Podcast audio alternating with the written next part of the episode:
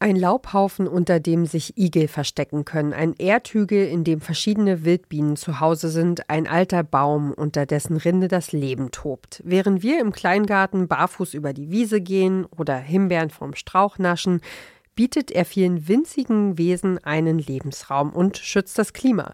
Schrebergärten und Kleingärten bedeuten Vielfalt, wenn wir das zulassen. Aber was genau können wir dafür eigentlich tun? Hallo und herzlich willkommen zum Klima-Podcast von Detektor FM. Ich bin Ina Lebetjew. Schön, dass ihr dabei seid. Mission Energiewende. Der Detektor FM Podcast zum Klimawandel und neuen Energielösungen. Eine Kooperation mit Lichtblick, eurem Anbieter von klimaneutraler Energie für zu Hause und unterwegs. Europa hat einen außergewöhnlichen Dürrewinter hinter sich. Ausgetrocknete Flussbetten in Frankreich, wenig Schnee in den Alpen, eine Insel im Gardasee, die man plötzlich zu Fuß erreichen kann. Auch in vielen Teilen Deutschlands war im vergangenen Jahr deutlich zu sehen, dass es einfach zu wenig geregnet hat. Und nicht nur das, schon mehrere Jahre in Folge sind die Böden in Deutschland viel zu trocken. Das geht aus dem Dürremonitor des Helmholtz-Zentrums hervor. In vielen deutschen Landkreisen war es deshalb sogar verboten, Wasser aus Flüssen, Teichen und Seen abzupumpen. Das heißt, die Menschen waren angehalten, Wasser zu sparen, wo es nur ging. In Brandenburg, durften etwa GärtnerInnen nur noch zu bestimmten Tageszeiten gießen. Wie also sollen Menschen, die einen Garten haben, umgehen mit diesen Herausforderungen? Und was können wir tun, damit unser Garten nicht nur schön, sondern vor allem auch ökologisch gesehen wertvoll ist? Das wissen meine beiden Kolleginnen Clara Striezinger und Sarah Marie Plikat. Hallo, ihr beiden. Hi, Ina. Hallo, Ina. Schön, dass ihr da seid. Ähm, jetzt muss ich natürlich erstmal, bevor wir hier so richtig loslegen, wissen, was habt ihr denn mit Gärten am Hut? Vielleicht du zuerst, Clara? Ja, ich denke da an so einen lauen Sommerabend, grillen mit Freunden, ähm, Spaß haben und eine schöne Zeit im Garten einfach haben. Ja, ja so, ein, so ein Genießerort, so, ein, so eine kleine Oase. Genau, ja. Und du? Ja, ich äh, bin in der Stadt groß geworden und deswegen hatten wir gar keinen eigenen Garten. Aber ähm, wir hatten ähm, im Hinterhof, beziehungsweise wir haben in so einem Haus gewohnt, da waren dahinter so viele kleinere Gärten, die den Menschen dort gehört haben, die in den Häusern gewohnt haben, allerdings nicht uns. Und ich bin dann immer mit einer Freundin, ähm, sind wir dann immer durch diese Gärten gehuscht. Also immer irgendwo, wo eine Lücke im Zaun war, ähm, sind wir durch. Und da gab es einen Garten, das war unser Dornröschengarten. Da konnte alles wirklich wild wachsen. Da war ein riesiger Brombeerstrauch, war ein Apfelbaum und so weiter. Und da haben wir wirklich Sommer verbracht, ganz viele. Und ja, meine Großeltern haben einen Garten, dadurch sind wir dann da auch immer gewesen. Ja, ich, äh, ich mag Gärten auch und verbinde so mit bestimmten Gerüchen auch so Kindheitsgarten, wenn der Flieder anfängt zu blühen und so. Aber auch Unkraut jäten, das musste auch sein, den ganzen Weg lang, ähm, bis ich fertig war. Es konnte, konnte viele Stunden dauern, gefühlt. Aber jetzt nochmal als Basis, als Grundsatzfrage, warum sind, sind denn Gärten eigentlich überhaupt so wichtig fürs Klima? Ja, das klingt jetzt vielleicht banal, aber wie Parks, Felder und Wälder speichern Gärten CO2 im Boden. Und das liegt ganz einfach daran, dass das meistens Flächen sind, die nicht versiegelt sind. Dadurch bieten sie auch den Platz und die Bedingungen für viele heimische Tier- und Pflanzenarten. Ich habe hier nochmal einen Vergleich, der für mich das Potenzial dieser Flächen nochmal deutlicher macht. Es gibt deutschlandweit ungefähr 13 Millionen Schrebergärten und die nehmen genauso viel Fläche ein wie alle Naturschutzgebiete in Deutschland. Das sagt der NABU. Also super viele wertvolle Flächen, auf denen sozusagen überall Klimaschutz gemacht werden kann und das direkt vor der eigenen Haustür. Also 13 Millionen Schrebergärten ist erstmal wahnsinnig viel. Hättet ihr das geahnt, gedacht? Also, da wir in Leipzig leben, kann ich mir das gut vorstellen, weil ich meine, hier gibt es einfach unfassbar viele Schrebergärten. Ähm, aber so insgesamt aufs Land gerechnet, also nein, nein, muss ich sagen, dieser Vergleich war mir auch neu. Ich war ganz schön überrascht darüber. Ja, und so, also diese, ne, zu sagen, irgendwie genauso viele Schrebergärten wie Naturschutzflächen, dann das bedeutet ja, dass man, wenn man in diesen Gärten richtig was macht, dass die, dass die eine krasse Wirkung haben, oder? Mhm, ja. Wo sieht man denn schon heute, Sarah, dass Gärten unter den Folgen des Klimawandels leiden? Also zum Beispiel sieht man das an Bäumen. Die Blätter, die werden nämlich nicht mehr so groß, wie sie sonst werden würden. Das hat mir Heike Bohmgarten erzählt. Sie ist gelernte Obstbäuerin und Gartenbauingenieurin und ihr Wissen und ihre Strategien zum klimagerechten Gärtnern, die hat sie gemeinsam mit KollegInnen aus der Branche in ein Buch gepackt. Das heißt, der klimafreundliche Garten, so geht's, ein Praxishandbuch. Heike Bohmgarten sagt, die Blätter sind deshalb so klein, weil sie einfach zu wenig Wasser bekommen. Die haben dann nicht alle Nährstoffe, die sie eigentlich brauchen, um ja groß und stark zu werden. Denn die Nährstoffe, die nehmen die Pflanzen ja übers Wasser auf. Also weniger Wasser heißt dann weniger Nährstoffe und das heißt, die Pflanzen, die bleiben kleiner oder halt im schlimmsten Fall ganz weg, weil sie vertrocknen. Ja, klingt für mich auf jeden Fall logisch. Ja, bei Bäumen, da fällt das noch nicht so schnell auf, weil die einfach auch einen größeren ja, Toleranzrahmen haben, was das betrifft. Das ist ja irgendwie auch ein bisschen Logisch, die sind größer als jetzt kleinere Pflanzen, da sind die Wege nicht, äh, da sind die Wege länger. Woran man das aber gut sehen kann, ist der Rasen. Also so ein klassischer grüner Rasen, der ist ein echter Klimaverlierer, sagt Heike Bohmgarten, denn der braucht einfach extrem viel Wasser. Ja, und wenn es da sehr heiß wird, dann vertrocknet der eben auch sehr schnell. Ja, sowas sieht man ja auch einfach im Grunde in den vergangenen Jahren jeden Sommer äh, relativ früh auch schon, dass die, die Wiesen, Rasenflächen in der Stadt vor allen Dingen irgendwie wirklich vergilbt sind und äh, man da gar nicht groß sitzen kann und das äh, doll gesprengt werden muss, damit es, äh, damit es grün bleibt eigentlich, oder? Ja, also ich finde, sieht dann mal ganz schön traurig aus, wenn es dann soweit ist und alles, was eigentlich grün sein sollte, dann verbrannt und trocken ist. Heike Bohmgarten findet den Rasen, den muss man nicht gleich aus dem Garten verbannen, aber insgesamt sollte es weniger von dem geben und am besten sollte man ihn einfach ja, wachsen lassen, damit eine bunte Blühwiese entstehen kann, von der dann auch ja, Insekten und andere Tiere was haben. Und gerade für unsere heimischen Insekten, also die oft ganz spezifische Nektarpflanzen haben oder ganz spezifische Pflanzen brauchen, um ihre Eier abzulegen, gerade für unsere heimischen Insekten, also die ganzen Wildbienenarten, ist das ein Paradies. Man hat weniger Arbeit, man hat es wesentlich schöner und innerhalb von ein paar Wochen kommen die ersten Blühpflanzen hoch. Man staunt, es fängt meistens mit den kleinen Gänseblümchen mit Löwenzahn an. Och, und dann kommen die Margariten und wenn man das so stehen lässt, sieht ja aus wie ein Blumenstrauß.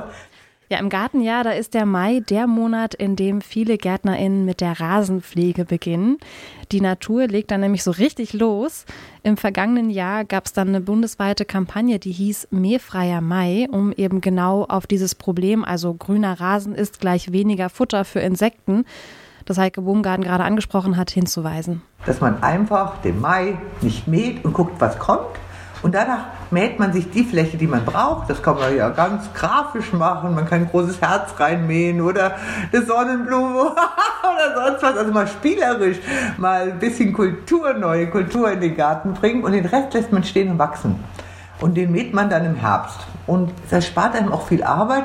Und dann kommt der Gartenbesitzer vielleicht auch gar nicht auf den Gedanken, einen pflegeleichten Garten haben zu wollen, weil er nicht mehr hinterherkommt und dann auf die Idee kommt, vielleicht so einen Schottergarten zu machen, sondern dann sagt man sich, oh, ich habe eh weniger Arbeit, ich muss weniger mähen, meine Flächen sehen toll aus, ich sehe Schmetterlinge, ich bin entspannt, ich kann genießen. Ich habe ja mal von einer Bienenexpertin den Ausspruch gehört, den habe ich mir gemerkt, grün ist die Wüstenfarbe der Biene. Also alles, was wirklich bunt ist ähm, und Blütentracht hat, so, das ist ähm, wertvoll und wichtig für, für Insektenarten und grün ist ein Killer.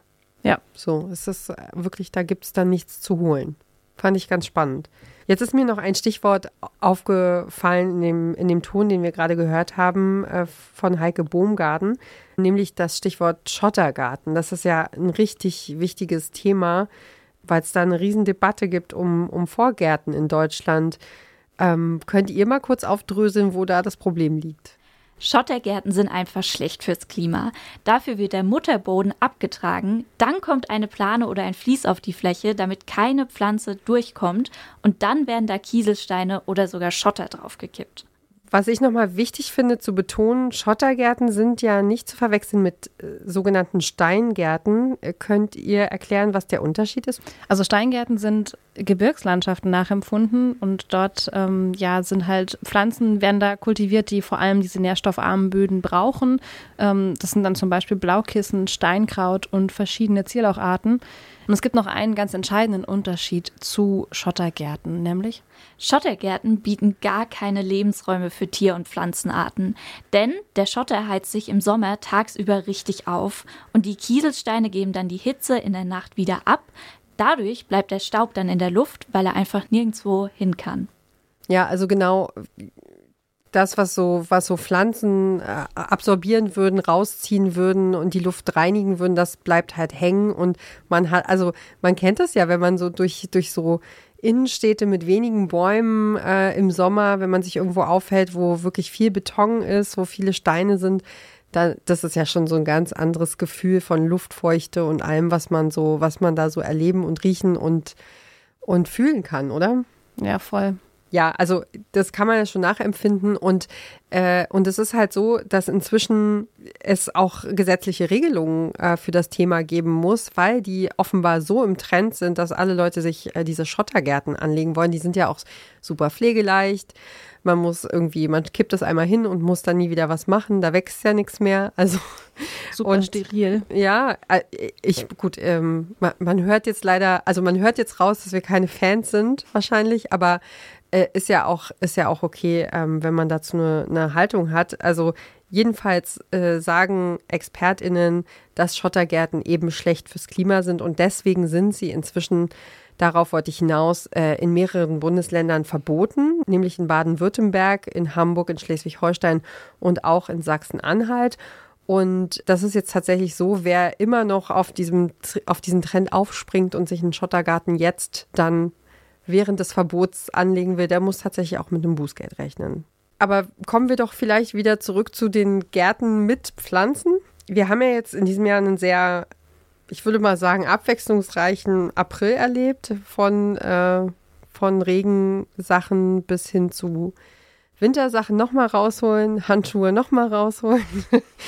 viel Regen, zwischendurch mal Hagel auch und äh, also ganz klassisches Aprilwetter, wie man sich das eigentlich vorstellt. Und jetzt könnte der Mai tatsächlich der erste durchgehend warme Monat des Jahres werden. Was steht denn im Gartenjahr im Mai eigentlich überhaupt an? Also im Mai, da bekommen Pflanzen so richtig Hunger. Also alle Pflanzen, die im Grunde im April jetzt GärtnerInnen schon ja rauspflanzen konnten, in die Gärten anpflanzen konnten, also unter, unter Umständen ja, Samen, die sie auf, auf der Fensterbank schon vorgekeimt haben, also beispielsweise Salate, Tomaten, Mangold fallen mir da ein. Genau, und die haben jetzt eben im Mai so richtig, richtig Hunger. Ja, und um die richtig satt zu bekommen, braucht es eine gute und gesunde Bodenpflege. Das ist für unsere Expertin das A und O beim klimagerechten Gärtnern. So, und wie schützt man den Boden und bekommt gleichzeitig auch noch die Pflanzen satt? Mit Kompost das manche auch das schwarze Gold der GärtnerInnen nennen. Das heißt, wir müssen daran denken, dass wir im Mai zum Beispiel Kompost ausbringen statt mineralischen Dünger. Mineralischer Dünger, nur mal ein ganz kurzer Exkurs, da verbrauchen wir zwei Liter Öl pro Kilo mineralischen Dünger. Und da muss man sich überlegen, was für Unmengen an Material verbraucht werden. Dann wird es verpackt, dann wird es transportiert, dann wird es hergestellt. Und wir haben ja Kompost umsonst im Garten und die Pflanzen haben ja ab Mai Hunger, richtig Hunger. Und und dann ist es toll, wenn man seinen eigenen Kompost benutzen kann. Und wenn man den noch nicht hat, dann legt man einen Komposthaufen an. Ich sage immer so 5 Liter pro Quadratmeter, das ist so ein kleiner Eimer. Reicht zur Vollversorgung der Pflanzen und dann hat es noch einen anderen Effekt. Wenn wir nämlich Kompost einbringen, bringen wir Millionen von Lebewesen in den Boden ein. Die machen dann Humus und das ist das A und O. Der Humus lagert nämlich unglaublich viel CO2 ein. Und dann haben wir schon wieder einen großen Schritt in Klimaschutz getan. Ja, ich finde dieses Bild ganz anschaulich. Stell dir vor, die Erde ist ein Apfel, dann ist die Schale des Apfels der Boden, also im Verhältnis zur Erde insgesamt echt total dünn. Ja, um eine Schicht weiter drüber, da kommt dann der Humus. Humus besteht aus abgestorbenen Pflanzenresten, also allem, was auf dem Kompost landet. Kartoffelschalen, Kaffee und Salatstrünke. Ja, Boden hat ja ganz unterschiedliche Schichten und die lebendigste ist eben die ganz oben, die Humusschicht, sagt Heike Bohmgarten. Also der ist der Teil mit den meisten Mikroorganismen. Wenn wir über Biodiversität reden, dann müssen wir den Boden anschauen. Da sind Millionen Lebewesen drin und die sorgen dafür, dass es wirklich ein gutes Klima im Garten gibt, viele Nährstoffe gibt, den Boden schützt vor Verdunstung. Also er ist sozusagen nochmal eine kleine Schutzhülle um, um, um den Boden herum. Okay, also Humus schützt den Boden und gibt den Pflanzen wichtige Nährstoffe. Das habe ich jetzt auch verstanden. Aber welche anderen Methoden gibt es denn noch, um den Boden zu schützen? Ja, ganz zentral für Heike Bohmgarten und gerade dann auch im Mai super wichtig ist, dass der Boden immer abgedeckt sein sollte. So verdunstet weniger Wasser und der Boden wird nicht durch, ja, zum Beispiel Wind weggeweht. Im Gartensprech heißt dieses Abdecken auch Mulchen. Okay, also vom Wort her fällt mir da wahrscheinlich als erstes Rindenmulch ein klein gehackte Rinde, glaube ich, wenn ich richtig liege. Aber irgendwo in meinem Hinterkopf klingelt da ehrlich gesagt was. Also das Zeug ist nicht so perfekt oder zu perfekt. Irgendwas war damit auf jeden Fall. Ja, du liegst schon so fast richtig. Ähm, tatsächlich, also du hast recht, Rindenmulch ist im Grunde klein gehackte Rinde und das häufig von äh, Fichten und Kiefern. Das ist ein, quasi auch ein Naturprodukt, was eigentlich beim Bäumefällen im Wald anfällt. Also Bäume werden gefällt, die Rinde, die kommt da ähm, ab und dann wird es klein gehäckselt und das kann man dann im Grunde, wenn man möchte, als Rindenmulch auf die, ähm, auf die Beete packen. Heike Bohmgarten findet den aber trotzdem nicht so geeignet zum Mulchen und das liegt vor allem an seiner Zusammensetzung. Und da nehmen wir aber nicht den Rindenmulch, der so bekannt ist, denn der hat eine Wirkung auf den Boden, das mehr so Herbizid, das bedeutet, die Haarwurzeln von den Pflanzen, die viel Wasser aufnehmen können, sterben ab. Sieht zwar ganz nett und ordentlich aus, hat aber eine kontraproduktive Wirkung auf unsere Pflanzen. Mulchen tun wir mit allem, was wir haben. Also Mulchen machen wir mit Rasenschnitt, mit Holz, gehäckselten, aber auch Gemüseabfälle im Garten. Wenn die klein gemacht werden, kann man einfach auf den Boden legen. Schwuppdiwupp kommen die Regenwürmer, essen es auf, sieht gut aus. Zum Mulchen kann man zum Beispiel auch Stroh verwenden. Gerade beim Erdbeeranbau hat Stroh auch einen tollen Nebeneffekt. Die Erdbeeren werden nicht nass und vergammeln dadurch nicht schon vor der Ernte am Strauch. Und im Herbst kann man ganz einfach mit Laub mulchen. Also einfach das Laub unter den Sträuchern und Hecken liegen lassen. Dann haben vielleicht auch noch kleine Tiere, wie zum Beispiel der Igel, was davon. Voraussetzung dabei, die Pflanzen sollten gesund sein, also nicht von Schädlingen oder Pilzen befallen sein. Eine kurze Unterbrechung für unseren Werbepartner.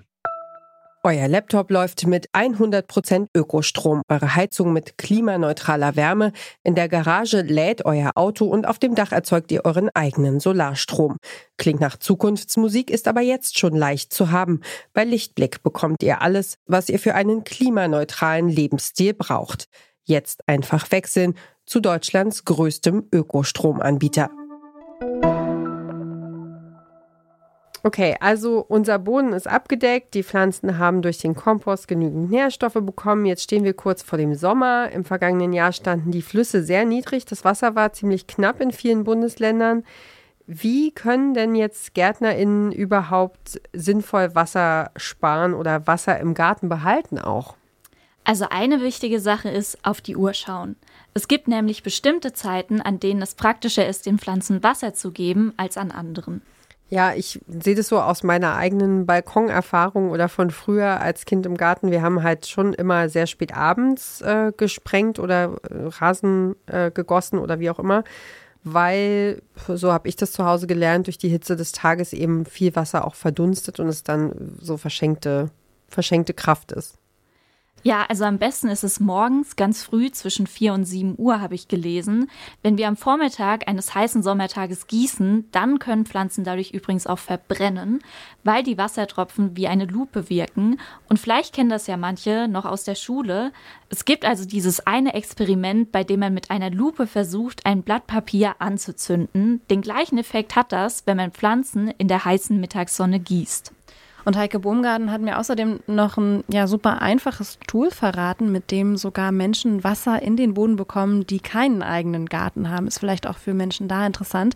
Das Tool klingt ein bisschen witzig, ehrlich gesagt, und ein bisschen nach einem kriminellen Hintergedanken, nämlich der Regendieb. Sagt mir gar nichts. Hast du davon schon mal gehört, vom Regendieb? Nee, überhaupt nicht. Bin gespannt. Ja, es ist im Grunde eigentlich ein super einfaches Prinzip, dieser Regendieb. Das ist nämlich ein kurzes Rohr, das in die Regenrinne eingearbeitet wird. Wie genau dieser Regendieb funktioniert, das hat Heike Boomgarten auch nochmal erklärt. Das ist eine kleine Installation. Die wird in die Regenrinne eingearbeitet, gibt es zu unterschiedlichen Preisen, von Kupfer bis Kunststoff, geht alles. Und an diesen Regendieb dreht man einen Schlauch. Und diesen Schlauch, den legt man vom Haus entfernt mindestens zwei Meter in den Garten und dann läuft das ganze Regenwasser, das normalerweise über die Regenrinne in den Kanal geht, läuft in den Garten. Jetzt sagt der eine oder andere, uh, da gibt es doch Überschwemmung. Nein, das stimmt nicht. Denn der Boden, den muss man sich vorstellen wie ein Schwamm. Umso feuchter er ist, umso mehr nimmt er auf. Und wenn wir das Wasser, das vom Himmel kommt und uns eigentlich in der Region ganz wichtig ist, es zu behalten, in unseren eigenen Boden speichern, dann haben wir ein Wasserreservoir im Boden und wenn es dann viel ist, weil wir sammeln ja im Herbst und im Winter und im Frühjahr, dann kann das Wasser nach unten sinken und unsere Trinkwasserreservoirs auffüllen. Ja, und das mit dem Regendieb, das geht im Grunde überall, also nicht nur im eigenen Garten, sondern eben überall auch, überall auch da, wo es eine Regenrinne gibt und auch eine kleine Grünfläche. Das braucht man in jedem Fall, weil irgendwo muss das Wasser ja hin. Also man kann das Wasser auch in einer Tonne sammeln, aber am sinnvollsten ist natürlich, wenn es direkt irgendwie auf eine Grünfläche kommt. Und das geht im Grunde bei Menschen, die auch im Mietshaus wohnen. Wir haben jetzt über Boden und Wasser gesprochen. Was mich jetzt noch interessiert, ist die Frage, was kann man denn mit Blick auf den Klimawandel überhaupt im Garten alles anpflanzen? Also ich kenne das aus der Forstwirtschaft, da wird jetzt viel von Waldumbau gesprochen. Ähm, das heißt weniger Monokulturen, keine Quadratkilometer großen Flächen von ausschließlich Fichten, sondern eben Mischwald, ähm, um den Wald eben stärker zu machen. Und es geht darum, Bäume zu pflanzen, die unter Umständen mit der Trockenheit und den zunehmenden Problemen besser klarkommen. Gibt es sowas ähnliches auch für den Garten? Wie sieht es da aus? Ehrlich gesagt, ja und nein. Ja, wir können uns Pflanzen zum Beispiel aus der Steppe abgucken, also weil dort ähnliche Bedingungen herrschen wie bei uns hier in Mitteleuropa. Das ist nämlich tagsüber auch so, dass es warm ist und nachts kalt. Anders ist das dann aber in mediterranen Regionen. Da ist es nachts auch im Sommer warm und Pflanzen aus dieser Region haben dann vielleicht nicht so viel Glück, sagt Heike Boomgarten.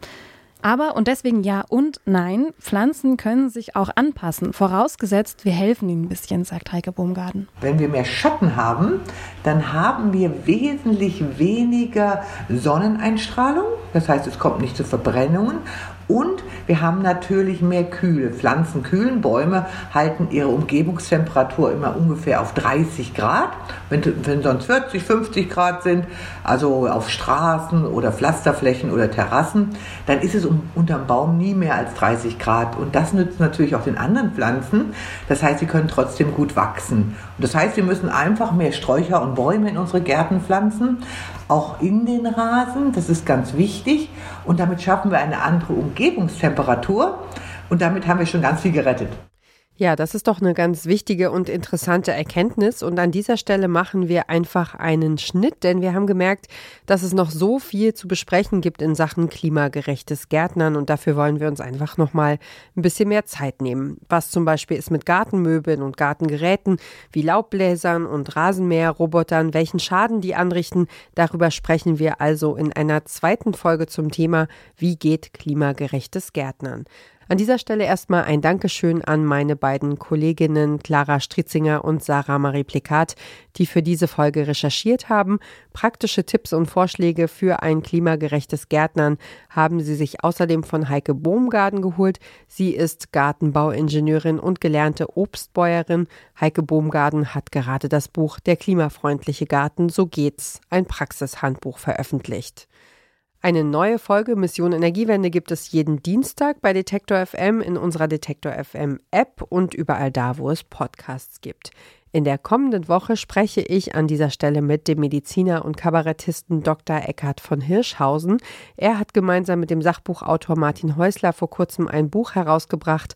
Es heißt, als ich mich auf den Weg machte, die Welt zu retten, eine Reise in die Nachhaltigkeit. Kommende Woche also eine Folge unseres Klimapodcasts anlässlich der Leipziger Buchmesse 2023. Und dann in der Woche drauf geht es hier weiter für alle GärtnerInnen, die klimagerecht arbeiten wollen. Also macht's gut. Vielen Dank fürs Zuhören. Bis zum nächsten Mal. Alles Gute. Tschüss. Mission Energiewende. Der Detektor FM Podcast zum Klimawandel und neuen Energielösungen. Eine Kooperation mit Lichtblick eurem Anbieter von klimaneutraler Energie für zu Hause und unterwegs.